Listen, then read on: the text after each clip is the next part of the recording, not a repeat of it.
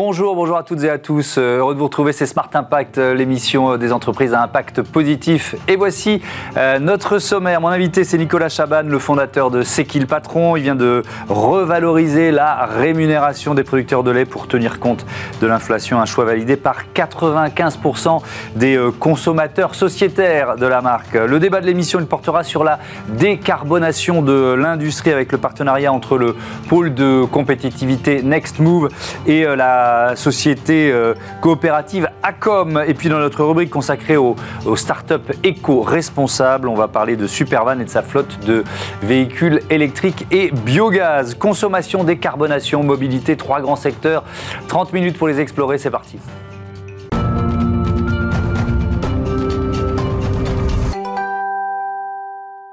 L'invité de Smart Impact, c'est euh, Nicolas Chaban, le euh, fondateur de C'est qui le patron, marque créée en, 2015, première brique de lait produite en novembre 2016. Bonjour, vous êtes avec nous au, téléphone. Depuis, euh, le, succès ne se dément pas. Est-ce que c'est toujours la brique de lait la, plus vendue en France tiens? Oui, c'est une bonne surprise collective et pour tout le monde, notamment pour les producteurs. On a appris ça il y a quelques mois et là, ça s'est même renforcé. Euh, pour vous donner une petite idée, ça se calcule évidemment sur le volume des ventes, le chiffre d'affaires, mais aussi sur les unités vendues. Et là, Nielsen, qui mesure tout ça, nous a dit que c'était assez étonnant, mais c'était un peu sur tous les critères qu'elle était première. Et au-delà des chiffres, c'est quand même incroyable qu'une brique créée par nous, les consommateurs, pour aider les producteurs, se hisse devant toutes les grandes marques. C'est encore une fois beaucoup d'espoir côté producteur. Alors peut-être qu'il faut rappeler quand même, même si vous êtes déjà venu dans l'émission et que euh, voilà votre marque elle est de plus en plus connue du grand public, mais euh, le, principe, le, fonctionnement de C'est qui le patron Alors c'est une marque et il faut l'avoir à l'esprit euh, quand on en parle à tous les niveaux de consommateurs. Alors je m'explique, c'est la patronne, c'est une coopérative et elle est créée à partir de votre collectif. On n'avait pas les moyens d'avoir ni d'agence, ni de panel, ni de. On l'a fait un peu moi je dirais en direct, euh, connecté à notre bienveillance et à notre bon sens collectif. On a créé les cahiers des charges en ligne, on a voté sur des questions très simples. Est-ce qu'on veut du lait français? À chaque fois qu'on avait une réponse qui s'inscrivait, on voyait aussi le prix évoluer. Pour avoir du lait français, c'est un centime de plus. Pour avoir euh, un lait qui rémunère au juste prix les producteurs, pour qu'ils vivent de leur métier, c'est 8 centimes de plus. Et vous avez donc le prix qui euh, s'affiche et monte au fur et à mesure de vos choix. Ça vous permet de dire à ce prix-là, avec toutes ces valeurs, je suis prêt à acheter. C'est comme ça que euh, on, le pense, la, la brique est devenue numéro un des ventes. 15 millions de, de, de consommateurs achètent et c'est plus que des consommateurs, on est tous consommateurs.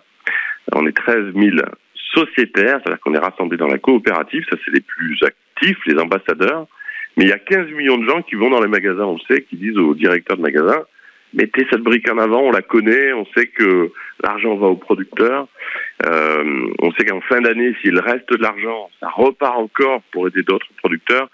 Cette transparence-là, dans un moment un peu compliqué d'inflation où on voit tous les prix monter, je pense qu'elle est nécessaire désormais. Où va mon argent? À quoi il sert? Euh, Qu'est-ce que je finance comme monde à travers mes actes d'achat?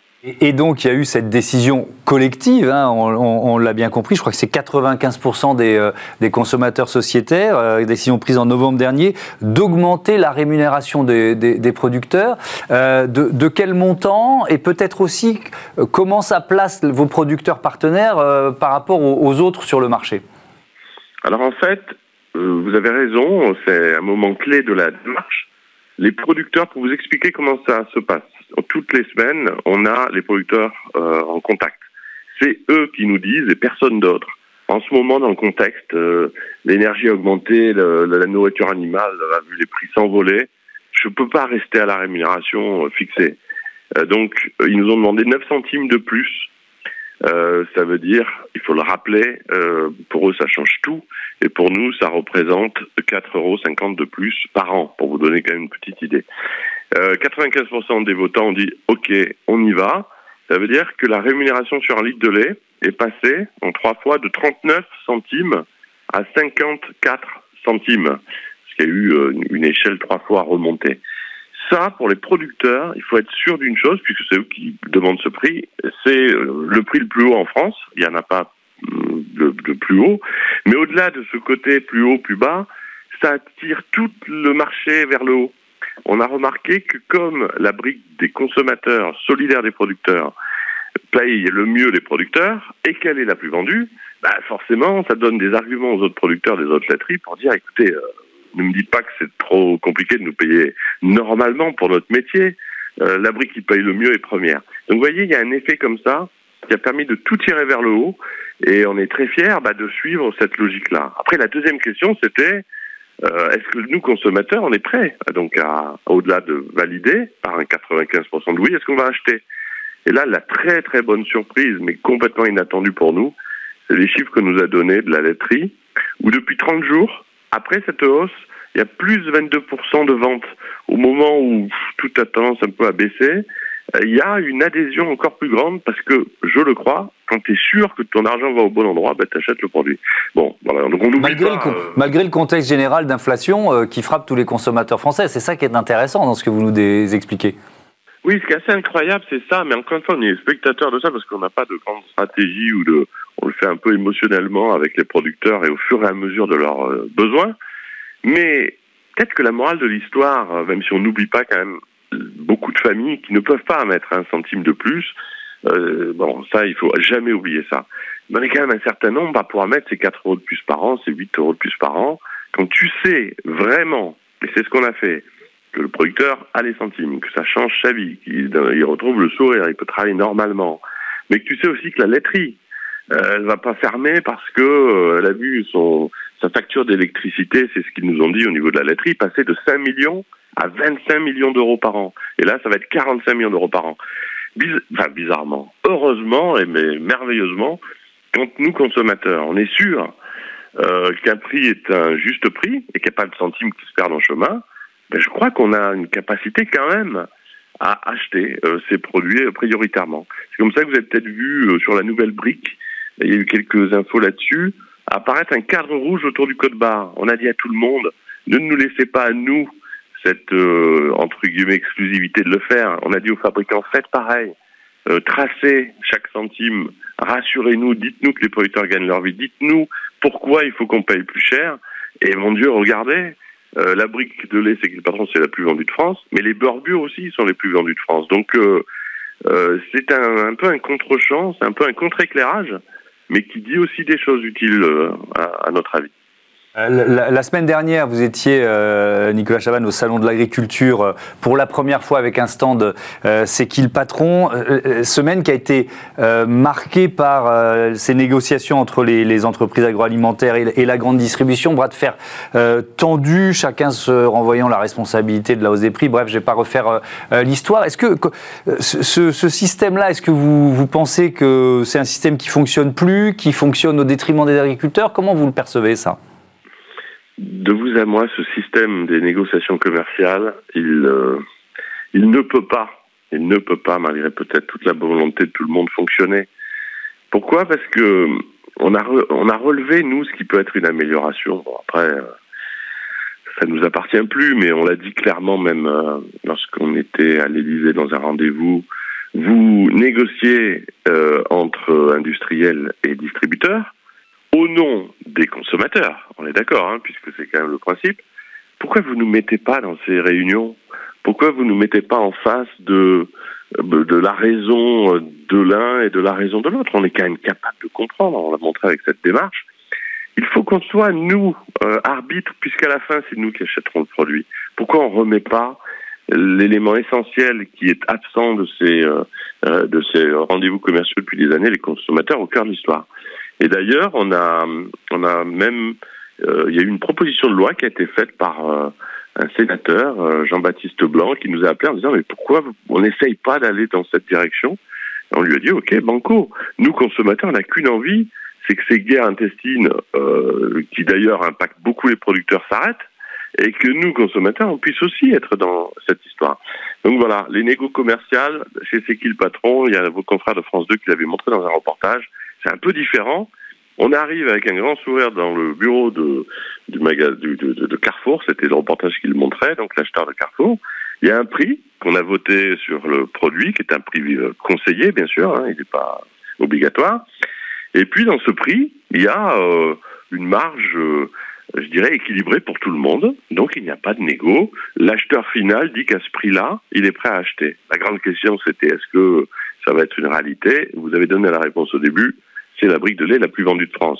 Il y a un autre chemin que les empiriques euh, constatations qu'on peut faire depuis 40 ans, notre bon sens collectif et notre bienveillance, je crois que c'est un élément à remettre au cœur de tout ça.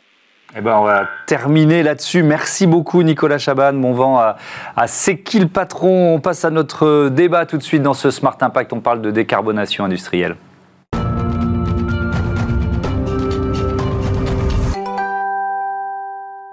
C'est le débat de ce Smart Impact. Je vous présente tout de suite euh, mes invités. Euh, Marc Charlet, bonjour. Bonjour. Bienvenue, vous êtes le directeur général du pôle compétitivité euh, Next Move. À vos côtés, Jacques Deher, bonjour. Bonjour. Bienvenue à vous aussi, le président euh, d'ACOM. On va, on va commencer en présentant vos, vos entreprises, organisations respectives. C'est quoi Next Move? Alors Nextmove, c'est un pôle de compétitivité. C'est le pôle de la compétitivité de la filière automobile et mobilité, Mhm. implanté sur ce qu'on a appelé la Mobility Valley. C'est un territoire d'excellence entre la Normandie et l'Île-de-France Mhm. qui représente euh, aujourd'hui 25% de l'activité automobile et mobilité de la filière en, en France. Et c'est sur ce territoire que sont inventées, expérimentées, développées et industrialisées les solutions de mobilité euh, d'aujourd'hui et de demain. Donc ça veut dire que vous fédérez, pardon vous interrompre, les, acteurs de la filière auto avec le soutien des régions. C'est quoi exactement un peu le, modèle? Sur ce territoire, on Ouais. fédère 550 membres. D'accord. Ça va des grands groupes industriels, Mhm. constructeurs équipementiers, en passant par les labos, les start-up, les PME. Et euh, notre mission, c'est en effet de les accompagner. Les accompagner pour renforcer leur compétitivité, mais surtout les accompagner pour faire face aux transitions, euh, les grosses transitions aujourd'hui de la filière. Et pour cela, on est soutenu en effet par la région Normandie, la région Île-de-France et l'État. Mhm. Jacques Deher, présentez-nous ACOM. Acom, une belle euh, ETI industrielle française Mhm. spécialisée dans la fabrication de fils et câbles pour deux euh, grands domaines d'activité, les télécoms d'un côté et l'automobile. avec un, un statut de SCOP, Société Coopérative de, de Production. Bon, on l'a déjà dit plusieurs fois dans cette émission, mais j'aime bien faire de la pédagogie, vous nous rappelez de, de quoi il s'agit, l'engagement sociétal qu'il y a derrière, en quelque sorte. Absolument, une société euh, coopérative, c'est euh, une SCOP, c'est une société coopérative de salariés. C'est les salariés qui sont propriétaires, actionnaires de l'entreprise. Hmm. Voilà. Après, nous sommes une société anonyme aussi. On est un groupe industriel international. Ouais. On a euh, 60% de notre activité euh, à travers le monde, hors de France. Et puis, on a un pôle industriel très important en Normandie avec un site euh, multi-usine dans le Sud-Manche. Alors, en, quoi consiste vo- votre partenariat? Expliquez-moi ce que vous, vous cherchiez avec ACOM. Alors nous, euh, chez Acom, bah, euh, en rejoignant le pôle de compétitivité Next Move, on a voulu s'engager dans un mouvement euh, important de dynamique de euh, la démarche de mobilité et autour de, de notre secteur de prédilection qui est le secteur automobile. Mhm. Donc chez Acom, on fabrique les fils et câbles qui sont le constituant de base d'un faisceau électrique de voiture. Un faisceau électrique d'une voiture, ça pèse entre 5 et 10% du poids du véhicule. Il y a en moyenne euh, 3 km de câbles dans une voiture. Demain, il y en aura un peu plus de 4 km. Voilà. Et puis, euh, l'enjeu qui nous préoccupe le plus maintenant, c'est cette transformation de l'industrie pour aller vers la décarbonation et cette prise en compte des problématiques environnementales. Alors effectivement, Marc Charlet, ces, ces enjeux de décarbonation industrielle, il y a, il y a plusieurs leviers d'action, on peut peut-être les, les détailler un petit peu? Tout à fait. Aujourd'hui, la filière automobile et mobilité est totalement engagée vers la Mm. décarbonation. Et ça fait partie de notre nouvelle stratégie, nous, chez Nextmove, de les accompagner dans cette transition. Et quand on parle de décarbonation, c'est une approche systémique, une approche d'économie circulaire. C'est-à-dire qu'il faut bien prendre en compte tout le cycle Mm. de vie. Donc on agit bien sûr sur le produit, donc euh, le véhicule. Euh, Donc le véhicule électrique, par définition, c'est un véhicule qui va émettre moins de CO2. Mhm. Donc on agit sur toutes les composants du véhicule électrique. Mais il faut aussi agir sur les usages. Et c'est là où on accompagne aussi les nouvelles solutions de mobilité, de partage, de plus d'inclusivité, de Mhm. multimodalité. Et il faut également agir sur les process, c'est-à-dire sur l'industrie. Puisque quand on parle de cycle de vie complet, Mhm. la fabrication, mais aussi la déconstruction, sont des phases où fortement émettrices de, gaz à effet de serre, de CO2, mmh. et on agit aussi avec nos membres sur, sur ces leviers. Mmh. y a, si on peut prendre un exemple, il y a l'exemple d'un site industriel, je crois que c'est à Mortain, c'est ça, Jacques Deher Alors, présentez-nous le site peut-être pour commencer, puis ensuite on va rentrer un peu dans le détail de ce que vous avez voulu y faire justement. C'est un très gros site industriel, ce site de Mortain, il emploie environ 1000 personnes à travers cinq usines différentes. Euh, on y a fabriqué euh, toute la fibre optique qui a équipé le, territoire français et fait de la France l'un des, des réseaux télécoms les plus performants du monde. Et puis, ben, on y fabrique aussi des produits pour l'automobile depuis, euh, depuis environ 70 ans. Mhm. Voilà, on est, de par notre statut, extrêmement engagé, responsable, préoccupé par l'avenir. Euh, c'est un site qui a, été, qui a eu le premier prix de l'environnement en 1996, remis par Corinne Lepage. Plutôt pionnier, oui, effectivement. Euh, donc, plutôt pionnier. Mais il y a encore des choses à faire, il y a encore des choses à améliorer sur un site comme celui-là Il y a énormément de choses à faire. Le, Marc le soulignait, deux axes très importants pour nous, c'est à la fois le produit et le process. Donc sur le produit, j'y reviendrai, on invente tout ce qui va bien mmh. pour justement s'inscrire dans cette démarche. Mmh. Sur le process, c'est aussi la logique d'économie circulaire. Mmh. Un câble, finalement assez simple, c'est à la fois un conducteur et un isolant. Le conducteur, ben, euh, comme l'isolant, est-ce qu'on peut euh, favoriser, encourager, stimuler la circularité des produits euh, travailler sur des produits recyclés, reprendre nos déchets de cuivre et puis les réinjecter pour refabriquer des conducteurs, travailler aujourd'hui sur, sur la fabrication de gaines extérieures des câbles à partir de, de, de, bouteilles plastiques recyclées, voyez-vous? La même chose sur les emballages, les conditionnements, les bobines, etc. Mm. Donc ça, c'est sur les process. Et sur les produits? Et sur les produits, bah, il faut inventer des produits qui apportent une vraie valeur ajoutée dans cette démarche de décarbonation. Mm. Aujourd'hui, on joue chez nous sur le conducteur pour faire en sorte de mettre au point des produits pour lesquels vous arrivez à augmenter l'intensité de courant. Donc, vous augmentez la puissance de charge sans alourdir le câble. Là, le constructeur, il voit un réel intérêt. Économie de poids, environ 10-15%. Mhm. Et puis, vous travaillez aussi sur l'isolant, vous résistez à des plus hautes températures. Et à ce moment-là, vous pouvez réduire les diamètres. Et là, si vous arrivez à, déduire, à réduire le poids d'un faisceau de véhicule de l'ordre de 10 à 15% bah, c'est très important. Un faisceau, ça pèse déjà environ 10% du poids du véhicule, ça a un impact très positif. Et donc là, vous nous parlez d'innovation, elles sont en cours, c'est des brevets que vous avez déjà déposés, que vous allez déposer On est dans, dans... Alors nous, à quelle étape On travaille aussi sur la chimie des matériaux, on a mis des produits au point qui mhm. sont retenus. Maintenant, on va dire, une grande partie des nouvelles plateformes de véhicules qui seront mis sur le marché mhm. à horizon euh, fin de 2023 et une forte accélération à partir de 2025 mhm. vont retenir des produits d'Acom qui seront euh, des produits qui seront recyclables, qui seront seront moins coûteux mhm. et qui seront euh, moins lourds, moins pondéreux, donc plus faciles à mettre en œuvre et qui vont contribuer à l'allègement du véhicule. Mhm. Euh, Marc Charlet, votre, euh, votre accompagnement, enfin, quel est votre rôle dans, un, dans, dans, dans une démarche comme celle-là? Alors le pôle de compétitivité a accompagné ACOM sur deux de ses leviers. Mhm. Le premier, c'est un projet d'innovation, justement, pour ces câbles pour véhicules électriques.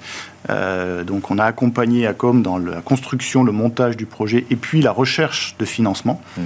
euh, pour ce projet, notamment dans le cadre de dispositifs publics de financement. Comme France 2030, par exemple 2030, là c'était dans le cadre du plan France Relance. C'était France euh, Relance, d'accord. et sur la partie process, nous accompagnons aussi, on a une expertise au sein du pôle qui euh, accompagne ACOM dans sa réflexion justement sur, le process. Et puis, euh, bah, c'est aussi l'effet de l'écosystème, du collaboratif, où on a proposé à ACOM euh, d'interagir avec un, membre important du pôle qui est, qui est, Renault, qui Renault à Flins est en train de transformer totalement l'usine de Flins vers l'économie circulaire. Et donc on a mis en relation ACOM et Flins pour, mm. pour partager ensemble cette vision de l'économie circulaire. Ce sont des clients que vous aviez déjà? Alors nous, à Com, on travaille à peu près avec tous les grands constructeurs. C'est ce que j'imaginais. Y compris, y compris en Asie. Je pars en Chine demain et on, on, travaille avec les grands constructeurs chinois aussi. C'est pas de la délocalisation en fait, c'est d'accompagner le marché là où il se trouve. Donc euh, on joue ce rôle-là et quand on rejoint le, le, pôle de compétitivité Mexmove, bah, évidemment c'est un écosystème qui se développe. C'est du partage de compétences, une, une dynamique positive mm. qui, qui, va de l'avant. Le, le, fait qu'il y ait ce, ce, ce coup d'accélérateur donné par l'État et puis les régions aussi, on, y reviendra. Vous qui êtes présent sur ce marché et dans cette démarche depuis longtemps, euh, est-ce que vous pouvez nous, expliquer ce que ça change en termes d'accélération, de passage à l'échelle peut-être? Alors, Est-ce qu'il y a des projets qui se montent et qui ne se seraient pas montés sans, sans ces plans France Relance ou France 2030 en fait, c'est un véritable écosystème qui se développe, c'est une véritable dynamique avec une logique de euh, partage et de euh, un peu un peu l'union fait la force, c'est-à-dire qu'on échange, euh, on travaille en commun. Quand on travaille sur la recherche, par exemple en amont, bah, c'est important d'avoir nos chercheurs en chimie des matériaux mmh. qui puissent échanger avec euh, d'autres industriels du secteur, de la vallée de la Seine en Normandie, mmh. qui est un secteur extrêmement dynamique autour de cette industrie, pour aller partager des expériences, pour innover, pour faire des essais aussi extrêmement concrets mmh. et utiliser les équipements de tel ou tel autre industriel ou centre de recherche. Vous êtes en train de me dire on n'a pas eu besoin forcément de l'État avant. Oui, mais quand vous avez l'État qui dit ben, allez-y, montez vos projets, et si vous avez de l'investissement, je peux même vous aider, euh, et vous accompagner, bah, c'est aussi très concret. Oui, bien sûr. Et les régions, euh, il y a une part d'accompagnement financier des régions également dans les des régions accompagnent aussi euh, financièrement.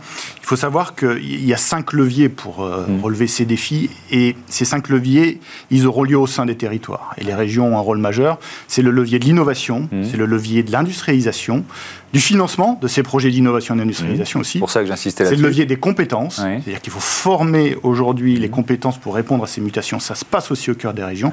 Et enfin, le cinquième levier, c'est le collaboratif.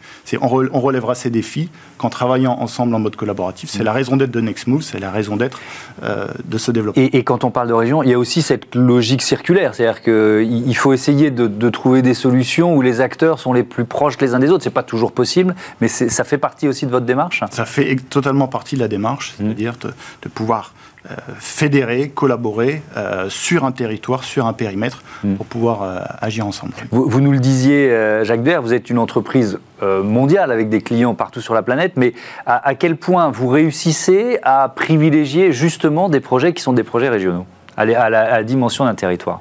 Alors, la région Normandie est très dynamique et très pro-business.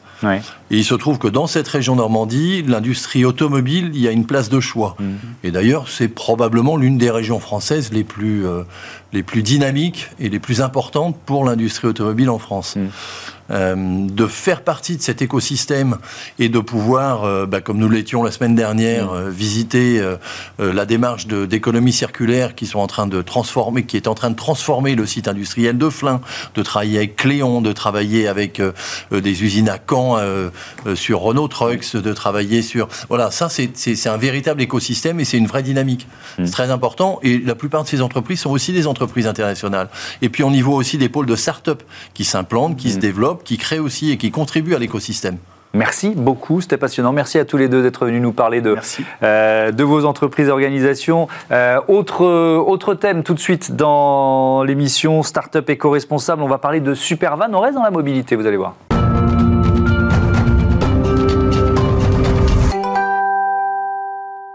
Smart Ideas, la bonne idée du jour, elle est signée euh, Guillaume Fournier. Bonjour, bienvenue. Vous êtes le président fondateur de Supervan, créé en 2016. C'était quoi le, le, projet, l'idée de départ? Oui, Supervan, c'est le spécialiste de la livraison des produits lourds et volumineux. Mmh. Concrètement, on opère des livraisons pour euh, des enseignes comme Ikea, Leroy Merlin, Point P, donc vraiment du lourd et volumineux sur le dernier kilomètre, mmh. donc en zone urbaine à l'aide de véhicules légers et de poids lourds. Et l'idée de base, bah, c'était d'offrir un système simple, digital, pour passer commande et passer ses ordres de transport. Mmh. Donc aujourd'hui, on travaille avec plus de 400 chauffeurs partenaires. Ouais. il y a eu une levée de fonds, et c'est toujours une étape importante, en octobre 2020, 3 millions d'euros. Ça, vous a permis euh, de, pousser la stratégie euh, Quelle a été la logique liée à cette levée de fonds? Eh ben, Chaque levée de fonds euh, a pour objectif d'accélérer. On gagne du temps à ce moment-là, donc on structure l'équipe. Mmh. Et, en fait, ça nous fait gagner du temps, ça nous fait gagner des années. Mmh. et donc c'était l'objectif, c'était pour nous d'accélérer, de structurer structurer la, société et puis d'investir euh, dans les hommes, dans le développement technique, parce qu'on est une, société digitale avant tout. On est une équipe d'une trentaine de personnes aujourd'hui, mmh.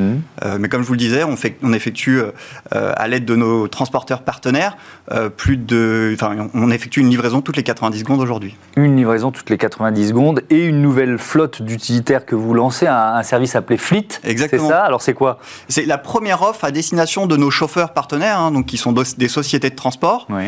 Et, et en fait, fait, donc on avait habituellement plutôt des offres qui étaient tournées vers nos clients, mais là, on a pour objectif d'accélérer le verdissement de leur flotte.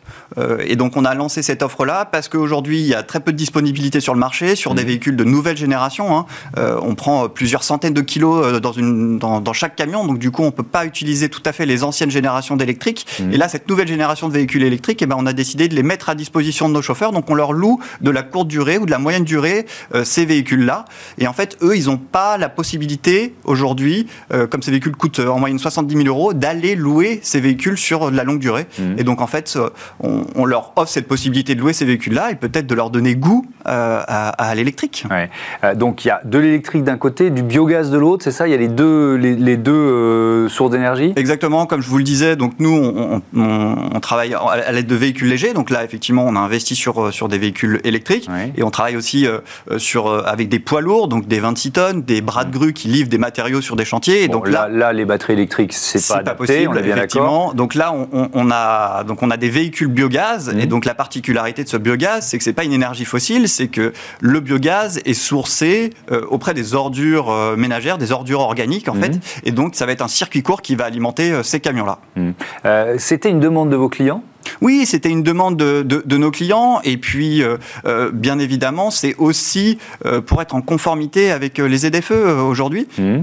on a les zones à faible émission, les zones à faible émission. beaucoup de, grandes villes françaises sont en train ou vont mettre en place. Oui, ils sont en train ou vont mettre en place mmh.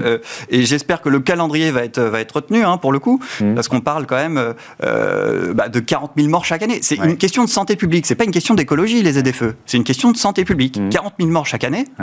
Je ne sais pas si vous vous rendez compte, mais ça représente l'équivalent d'un séisme en Turquie ou en Syrie.